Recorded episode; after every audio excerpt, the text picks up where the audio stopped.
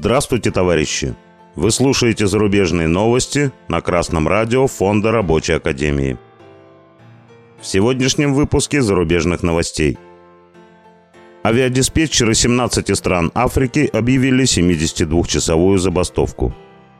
Водители автобусов в Лондоне и машинисты поездов Британии выйдут на забастовки в начале октября.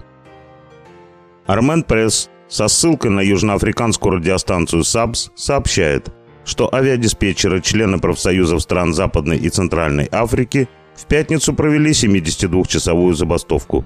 Эта забастовка привела к перебоям в обслуживании авиарейсов в 17 странах континента. Авиадиспетчеры сократили свою работу до минимума, обеспечивая лишь гуманитарные и поисково-спасательные полеты. Забастовка началась после того, как лидеры профсоюзов авиадиспетчеров, входящих в Агентство по безопасности аэронавигации в Африке и на Мадагаскаре, не смогли добиться от руководства удовлетворения своих требований.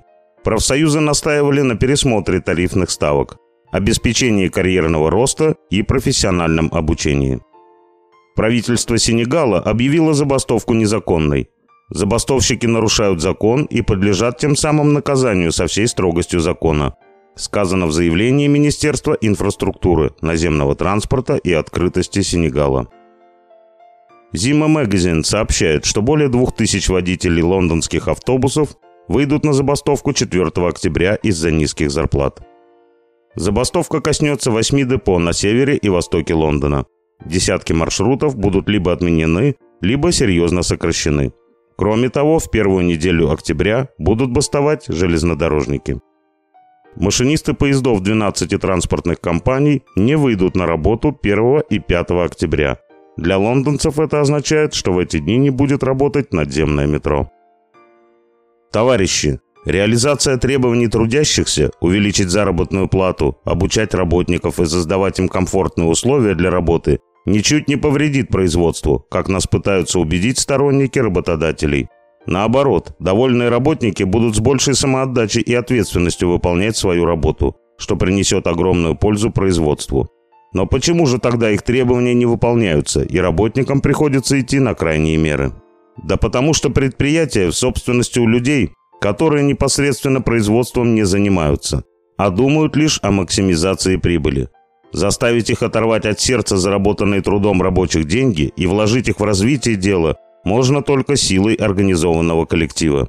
Авиадиспетчеры и железнодорожники сделали верно, что решились на забастовку. По-другому их цели не достигнуть. Когда собственник поймет, что из-за забастовки он потеряет гораздо больше, чем если выполнит волю работников, то будет готов договариваться. Но работникам нужно быть начеку, чтобы не потерять в скором времени свои завоевания. Нужно добиваться заключения прогрессивного коллективного договора.